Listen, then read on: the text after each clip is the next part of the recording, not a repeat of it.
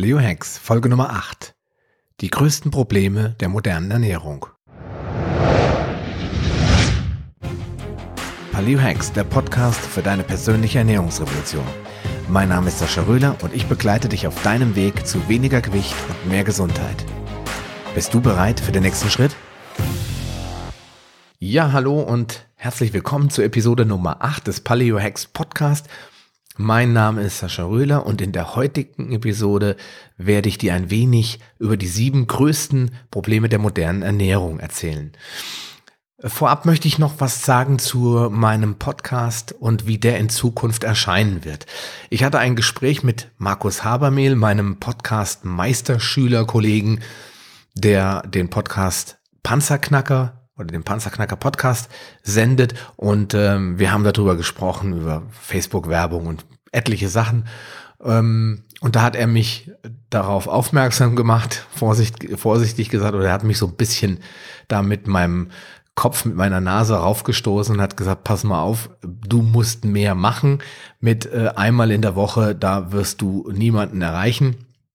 Und dem musste ich dann nach einigem Hin und Her überlegen auch zustimmen. Deswegen habe ich beschlossen, den gesamten April fünf Episoden pro Woche, also bis auf äh, Samstags und Sonntags, zu senden und äh, damit 20 Episoden geballtes Paleo-Wissen rauszuhauen. Ich hoffe, du freust dich über diese Nachricht und äh, bist dabei bei jeder einzelnen Episode.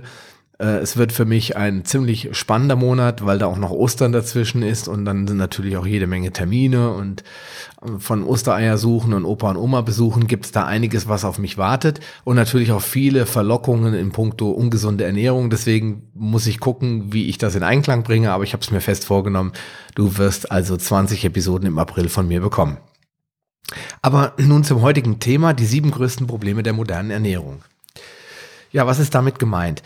Im Prinzip ähm, haben wir alle das Problem, dass wir in den letzten Jahren von den vermeintlichen Spezialisten der Ernährung und von der Deutschen Gesellschaft für Ernährung und von unseren Hausärzten und anderen Ärzten immer so ziemlich die gleiche Leier äh, vorgetragen bekommen haben, nämlich dass man viele Kohlenhydrate essen soll in Form von Nudeln und Reis und dass man Vollkornprodukte bevorzugen soll und dass man sich von fettarmer Ernährung, dass man die fettarme Ernährung verfolgen sollte.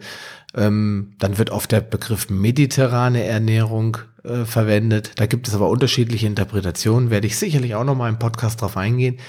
Aber es war eigentlich immer so das Gleiche, ja achte darauf, wenig Fett, am besten nur einmal ein, ein Scheibchen Wurst in der Woche, ansonsten möglichst nur noch Pflanzen essen. Und äh, damit hat äh, die Gesellschaft eher mehr Probleme bekommen, als dass sich was positiv verändert hätte. Und deswegen habe ich mir überlegt, ich beschreibe mal diese sieben größten Probleme der jetzt modernen Ernährung und zeige mal auf, warum in meinen Augen trotzdem immer mehr Dicke draußen rumlaufen und wir trotzdem jedes Mal nach dem äh, Mallorca-Urlaub mit fünf Kilo Übergewicht zurückkommen und warum wir das Gewicht nie halten können und immer irgendwie kämpfen um jedes Gramm Fett am Körper und ja, wir eigentlich ja auch alle damit nicht so wirklich zufrieden sind. Ja, fangen wir einfach mal an. Der Punkt eins auf meiner Liste ist das Protein. Also wir essen zu wenig Protein. Dafür gibt es verschiedene Gründe, warum wir das tun. Manche tun das mit Absicht, manche tun es unbeabsichtigt.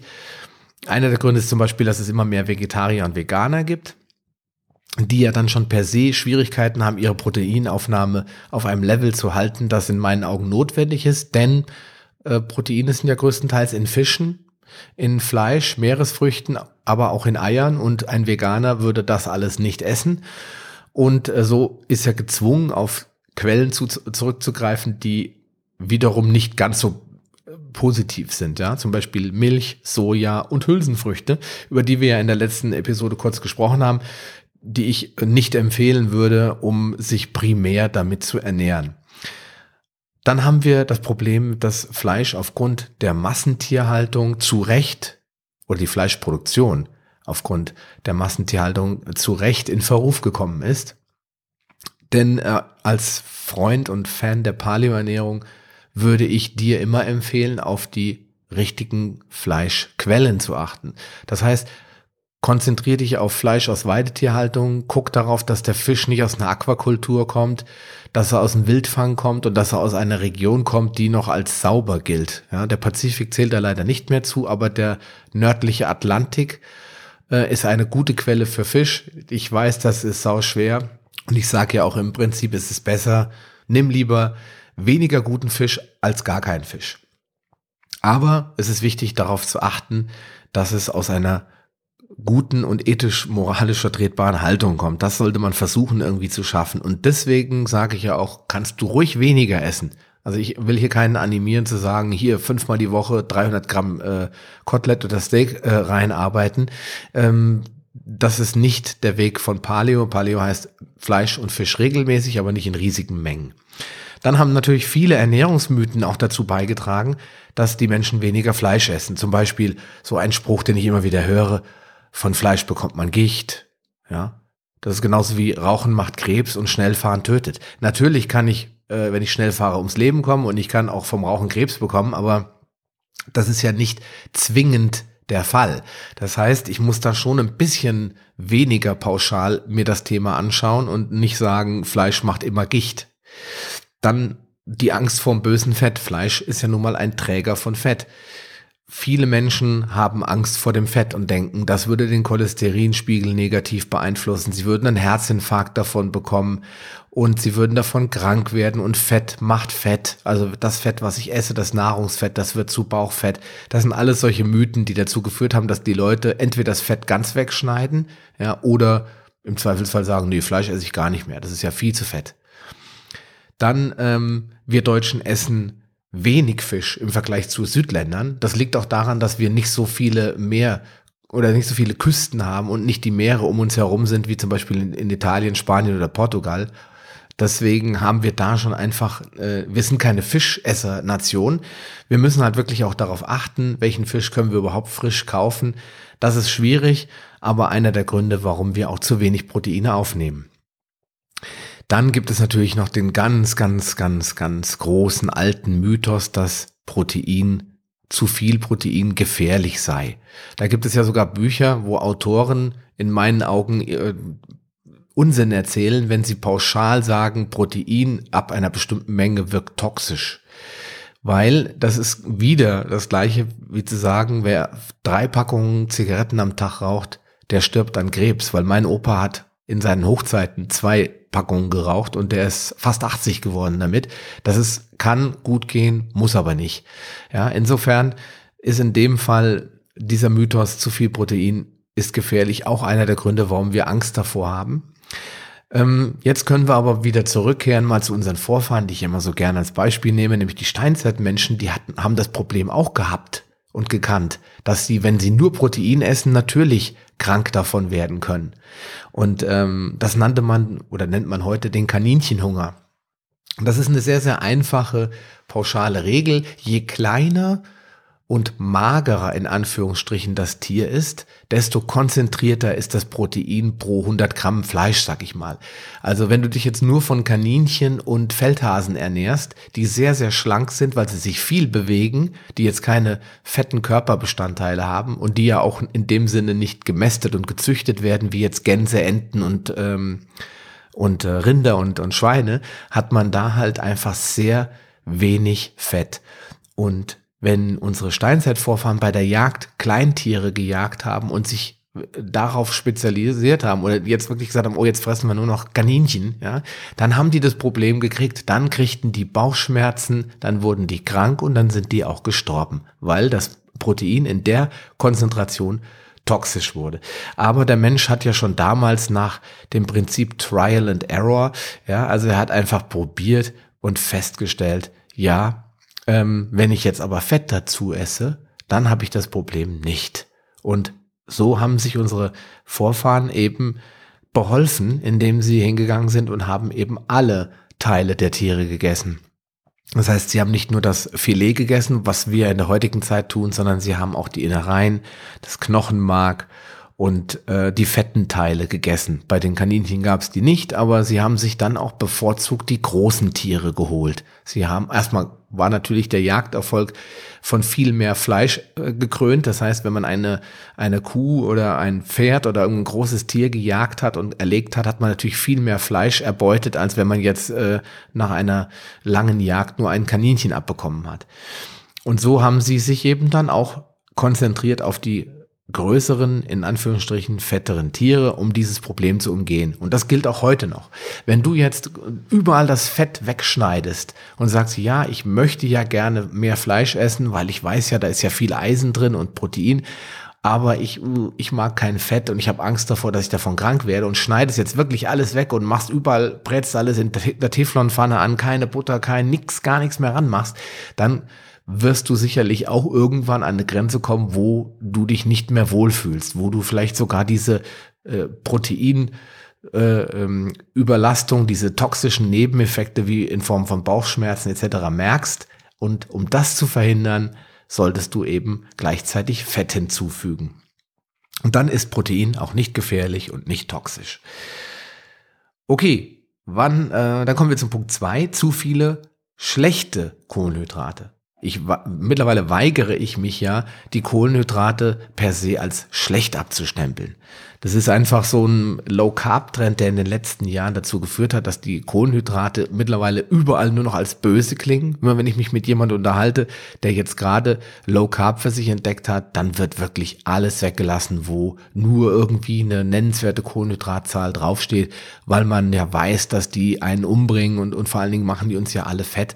Ich habe das früher nicht anders gesehen. Ich habe ja alle möglichen Low-Carb-Diäten durchprobiert und ähm, festgestellt, die helfen ja auch immer, aber die Schwäche daran ist halt, dass die Kohlenhydrate nicht unterschieden werden. Was sind denn jetzt schlechte Kohlenhydrate? Ich denke, das wirst du wissen, das werden, wissen die meisten eigentlich irgendwie insgeheim. Das ist natürlich Zucker, Chips, Süßigkeiten, Softdrinks, Bier. Das sind alles Kohlenhydrate, die wir leere Kohlenhydrate nennen. Nicht, weil die keine Energie mit sich bringen, die bringen jede Menge Energie mit sich, aber sie bringen keine Nährstoffe mit. Weil in einem Bier da sind vielleicht ein paar isotonische Wirkstoffe drin, deswegen ist es ja mal ein Sportlergetränk gewesen, alkoholfrei zumindestens. Und man hat auch in, äh, in Chips sicherlich die ein oder andere äh, Kalorie, die irgendwie nicht völlig wertlos ist, aber größtenteils, wie sagen, 99 Prozent ist es einfach nur leere Energie, die nur ein Ziel hat, uns fett zu machen. Insofern sind die schon mal alle schlecht. Dann Kohlenhydrate aus Brot, Brötchen, Reis, Mais, Nudeln und eigentlich allen Getreideprodukten sind größtenteils relativ wertlos. Das heißt, ähm, sie schmecken gut. Ja, wer so ein schönes Sonntagsbrötchen mit Marmelade jetzt vor Augen hat, ich kann das vollkommen nachvollziehen, aber davon jetzt oder davon gesund zu sprechen, nur weil ein paar Körner oben drauf liegen, das ist, glaube ich, ein bisschen arg weit hergeholt. So, dann haben wir natürlich die Hülsenfrüchte.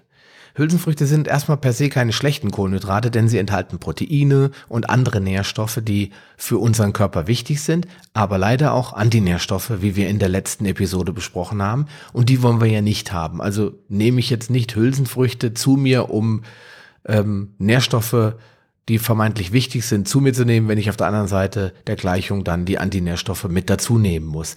Deswegen gehören sie für mich nicht zu den guten, sondern zu den schlechten Kohlenhydratquellen.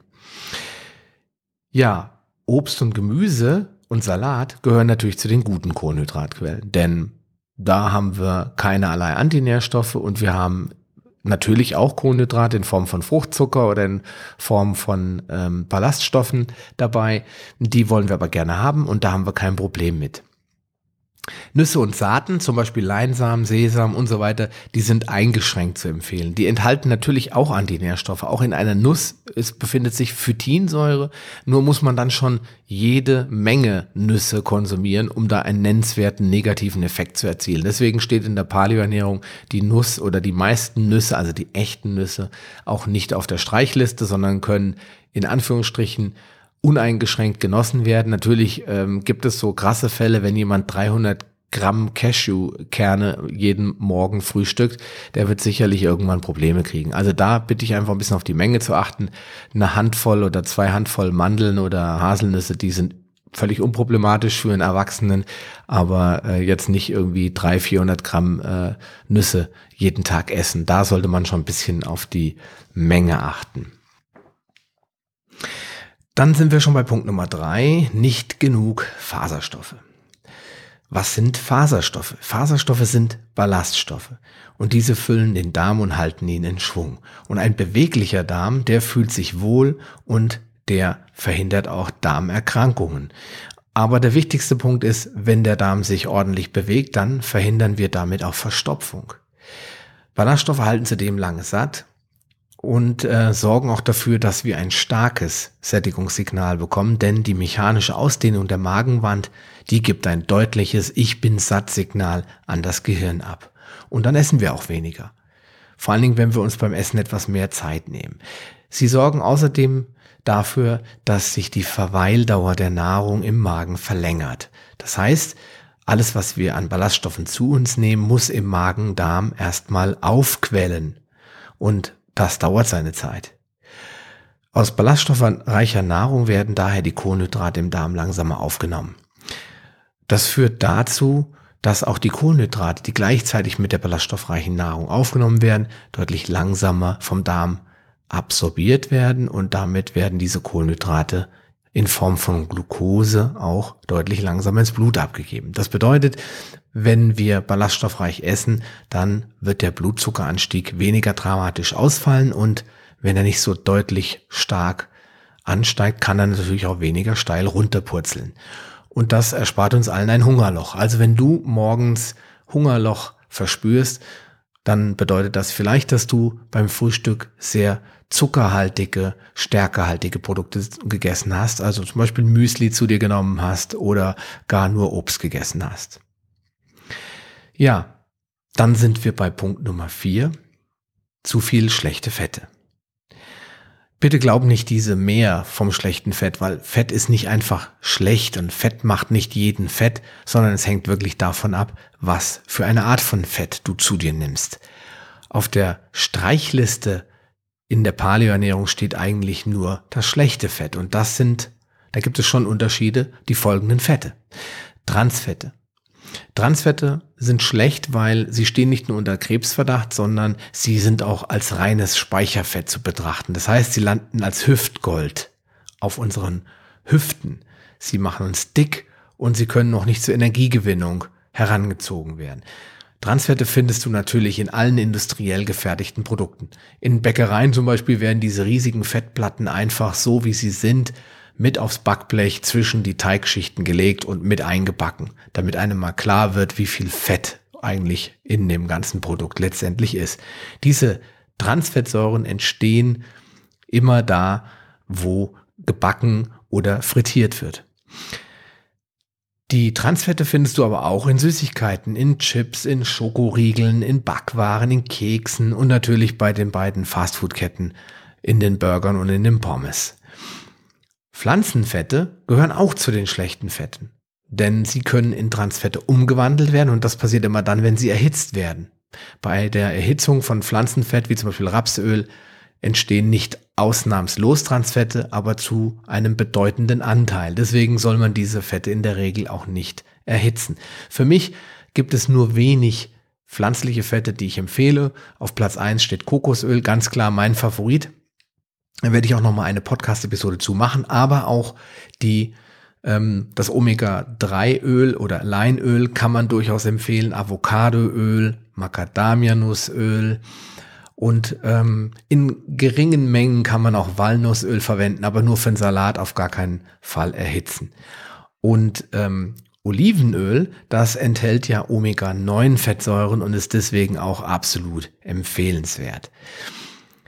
Ja, wenn man jetzt also Pflanzenfette von der Seite betrachtet, dass sie zu Transfetten umgewandelt werden, dann ist das ja eigentlich schon ein K.O.-Kriterium. Aber es kommt hinzu, dass die meisten Pflanzenfette sehr Omega-6 reich sind, also sehr viele Omega-6-Fettsäuren beinhalten.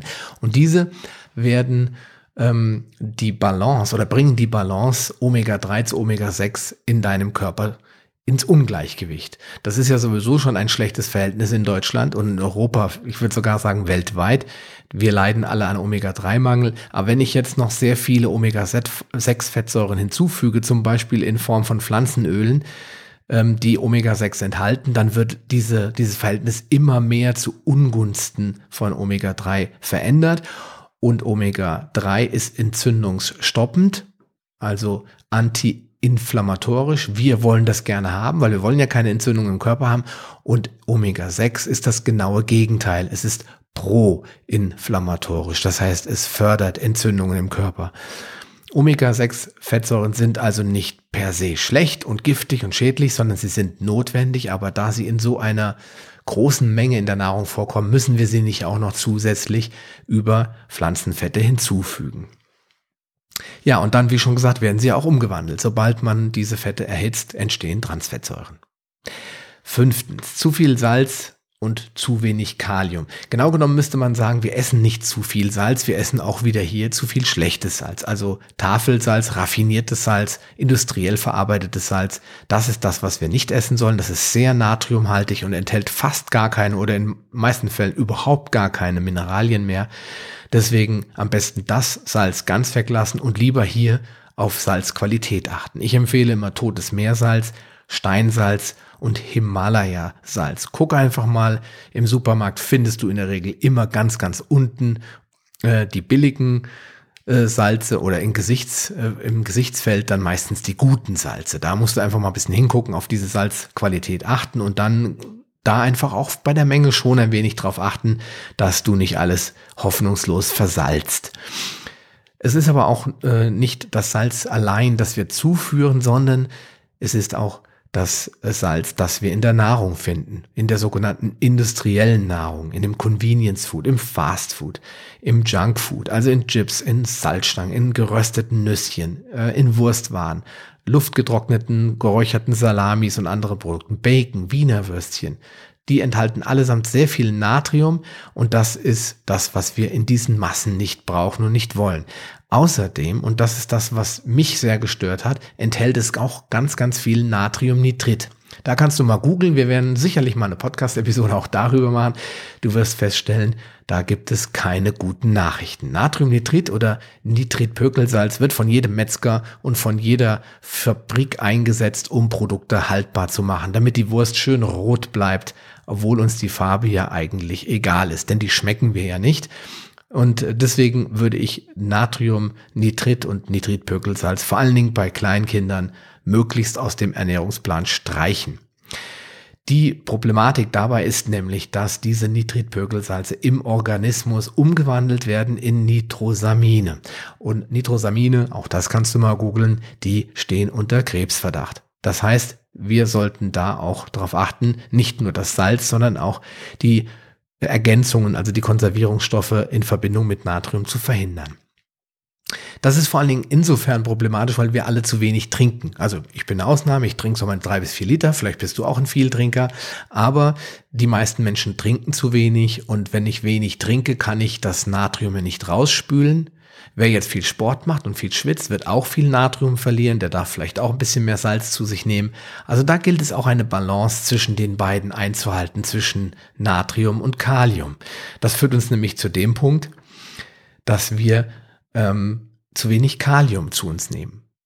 Und wenn du dich an die letzte Podcast-Episode erinnerst, in da haben wir ja drüber geredet, dass du natürliche Nahrungsmittel bevorzugen sollst. Und wenn du das tust, nämlich viel Obst und Gemüse und Salat isst, dann hast du automatisch viel Kalium. Vor allen Dingen in Äpfeln gibt es viel Kalium. Jetzt möchte ich hier keine äh, Diskussion auslösen, welches Nahrungsmittel die meisten, den meisten Kaliumgehalt hat. Guck einfach mal, da gibt es Tabellen im Internet. Aber sie sind, äh, Kalium ist ganz oft eben in pflanzlichen Quellen drinne und deswegen gilt hier der Satz, bevorzuge natürliche Lebensmittel. Kalium ist nämlich der Gegenspieler. Das sind zwei Kumpels, die sich gegenseitig äh, Sparingspartner sind und die gemeinsam um die Vorherrschaft in deinem Körper kämpfen. Und einer von den beiden ähm, darf nicht gewinnen, also Kalium darf nicht gewinnen und es darf auch nicht Natrium überhand nehmen. Deswegen sollten die beiden sich relativ gut die Waage halten. Und das erreichst du eben durch eine natürliche und ähm, pflanzenreiche Ernährung. Also hier werden die Veganer mir jetzt zujubeln, sagen, super, jetzt hat er es endlich verstanden, yeah. Aber das will ich jetzt gar nicht damit primär sagen, sondern in der Paleo-Ernährung ist es ja nun mal so, dass die pflanzlichen Quellen hier nicht zu weit äh, ins Hintertreffen geraten. Ganz im Gegenteil, ich empfehle das immer ähm, genug Pflanzen, also ähm, Obst und Gemüse in der Ernährung drin sind. Ja, und wenn du das machst, dann hast du ja gar kein Problem mit dieser Natrium-Kalium-Balance. Dann kommen wir zum sechsten Punkt, dem Säurebasen-Ungleichgewicht. Ich gucke jetzt gerade mal auf meinen Zettel. Was habe ich denn da stehen? Da steht, ja, warum haben wir denn ein Ungleichgewicht überhaupt? Weil das ist nämlich, Säurebasen ist so ein Thema. Die meisten Menschen ähm, wissen eigentlich gar nicht so richtig, was ist eigentlich Säurebilden und was ist basisch. Und das ist für uns Paleo-Fans immer wieder besonders leicht, weil alles, was wir gerne essen, mit Ausnahme von Fleisch und Fisch und Meeresfrüchten, ist nämlich basisch. Wir essen nämlich gerne Obst, Gemüse und Salat. Und das ist alles basisch. Aber auf der anderen Seite, und das ist ja das, deswegen ist es ja hier aufgeführt als Problem der modernen Ernährung, da stehen die Gegenspieler, da stehen die sauren Burschen. Da haben wir das Getreide, Hülsenfrüchte, Zucker, Milch. Auch unsere Freunde Fleisch und Fisch sind dabei, der böse Kaffee, wir lieben ihn alle morgens, Alkohol. Das sind alles Sachen, die säuern. Das einzige Nahrungsmittel, was wir Paleo-Fans ablehnen, was basisch ist, ist die Kartoffel. Und wenn du die Kartoffel jetzt zurzeit zu dir nimmst und sagst, ja, ich esse aber gerne mal eine Kartoffel, dann bleib dabei, halt es einfach sehr gering, denk an die 85-15-Regel und lass es nicht überhand nehmen und dann hast du schon mal ein basisches Lebensmittel drin. Ansonsten alle anderen eben genannten sind sauer. Wenn du jetzt Obst und Gemüse isst, hast du das Problem nicht. Die meisten Deutschen essen aber nicht so gerne Obst und Gemüse und deswegen haben sie ein Ungleichgewicht. Also sie haben sehr viel mehr Säuren. Vor allen Dingen des deutschen Lieblingsgrundnahrungsmittel, die Milch und alle daraus produzierten ähm, Dinge wie Käse und Quark und Joghurt, die bringen das ganz oft in eine schlechte Balance. Und dann trinken die Menschen natürlich auch zu wenig. Da schließt sich wieder der Kreis, weil wenn ich Säure bilde, muss die Niere diese Gifte ja auch rausspülen. Und um zu entgiften und die Säure aus dem Körper zu kriegen, braucht sie was? Ja, Wasser. Und wenn ich nicht trinke, dann kann die Niere das nicht. Dann holt sie sich das Wasser aus dem anderen Gewebe, weil schließlich möchte sie sich ja nicht selbst vergiften.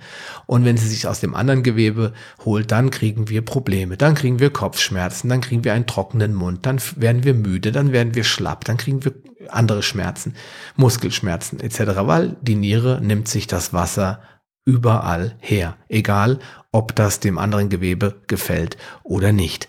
Das ist das große Problem bei dem oder das zweite große Problem bei dem Säurebasenungleichgewicht, dass wir auch noch zusätzlich zu wenig trinken. Also ist der Körper quasi permanent im Säurebasenungleichgewicht und deswegen steht es auf der Liste. Achtung auch bei sehr krassen Low Carb Diäten. Ich habe es ja im letzten Podcast schon erwähnt. Die sind meistens sehr sauer. Ich nehme als Beispiel LCHF und ketogene Ernährung. Beide sind bei den Proteinen etwas pingelig und mäkelig und sagen bitte nicht zu viel Protein. Denk an die Gluconeogenese. Da werden doch die ganzen überschüssigen Proteine in Zucker umgewandelt und das wollen wir doch nicht. Und dann kriegen die Leute jede Menge Fett aufgetischt was ja per se nicht schlecht ist, wie wir hier in diesem Podcast schon gesagt haben. Aber meistens werden die als Fettquellen eben Joghurt, Quark und andere Milchprodukte verwendet und es wird auch häufig Fleisch und Fisch hinzugenommen und die Basen, das ist das größere Problem, die werden nämlich gerne verteufelt. Das sind dann, also bei Gemüse eher selten, aber Obst steht in diesen beiden ähm, Ernährungsversionen, Ernährungskonzepten, also der ketogenen Diät und der Low Carb High Fat Diät, stehen die eigentlich auf der Streichliste mit Ausnahme von Beerenobst, aber da würde keiner auf die Idee kommen, sich morgens zwei Äpfel und eine Banane zu gönnen. Deswegen hat man dort eben eine sehr säurelastige Ernährung und deswegen sage ich Achtung, wenn du so eine krasse Low Carb Diät machen willst, weil du sagst, ich möchte jetzt erstmal hier 10, 15 Kilo oder mehr abbauen, dann mach das bitte zeitlich begrenzt und nicht auf dein, für dein Leben lang. So, und dann sind wir schon bei Punkt Nummer 7, dem letzten Punkt, nämlich nicht genügend sekundäre Pflanzenstoffe, Vitamine, Mineralstoffe und Antioxidantien. Ja, da schließt sich der Kreis wieder. nämlich in einer Paleo-Ernährung, da haben wir immer sehr viele sekundäre Pflanzenstoffe, Vitamine, Mineralstoffe und Antioxidantien, denn wir Paleos, wir lieben ja Obst und Gemüse und essen es gerne und wir essen es uneingeschränkt. Also ich esse schon durchaus mal an einem Tag eine halbe Honigmelone, eine Birne, einen Apfel, eine Banane und eventuell sogar noch ein bisschen Trockenobst, weil ich einfach gerne Obst esse und da ich mich auch regelmäßig bewege, kein Problem mit dem Zucker habe, der da drin ist. Zusätzlich esse ich jede Menge Gemüse und auch drei, vier Mal in der Woche noch Salat. Das heißt, bei mir sind sekundäre Pflanzenstoffe keine Mangelware. Vielleicht ja bei dir auch, dann ist alles in bester Ordnung, aber viele Deutsche essen ungern Salat und Gemüse und auch beim Grillen gibt's dann eher Kartoffelsalat oder Nudelsalat und da haben wir ja eigentlich gar keine Vitamine drin. Also muss man ein bisschen darauf achten, dass man wieder Obst und Gemüse in größeren oder regelmäßigen Mengen zu sich nimmt.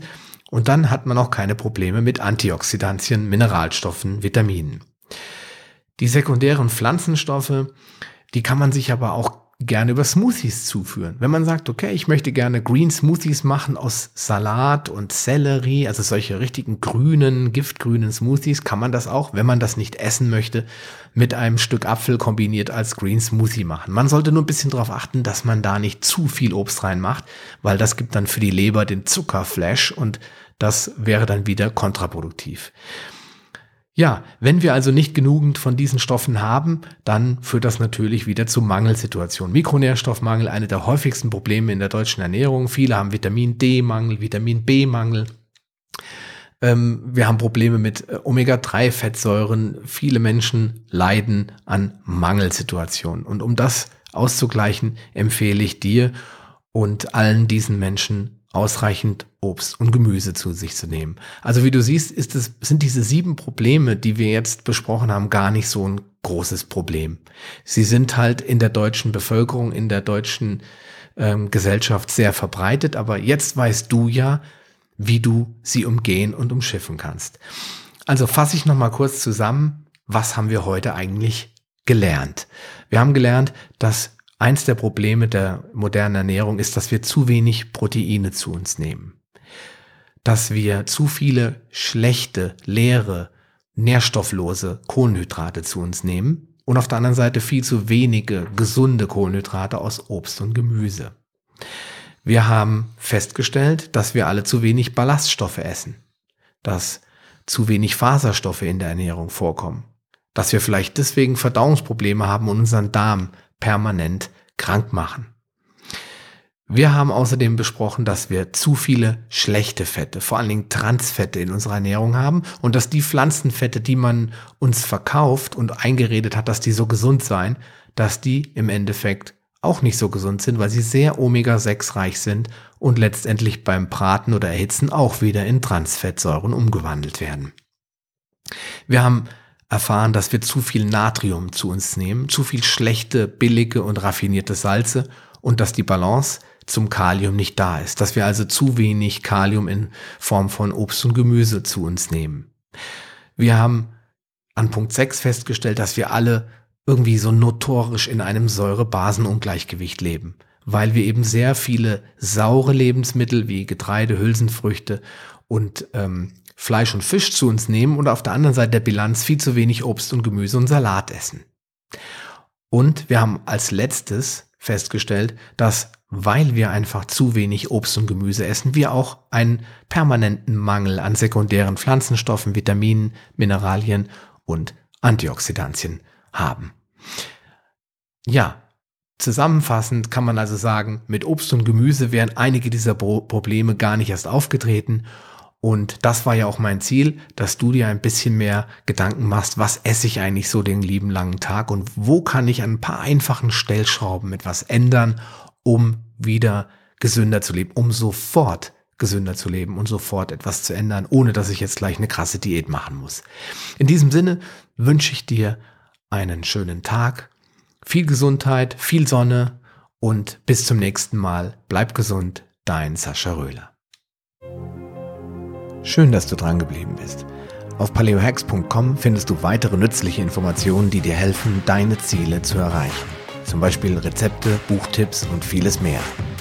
Wenn dir dieser Podcast gefallen hat und du etwas für dich mitnehmen konntest, dann erzähle deinen Freunden davon und leite ihnen den Link zum Podcast weiter. Ich freue mich, dich bei einer der nächsten Folgen wieder begrüßen zu dürfen und wünsche dir viel Erfolg bei der Umsetzung deiner persönlichen Ziele. Bleib gesund, dein Sascha Röhler.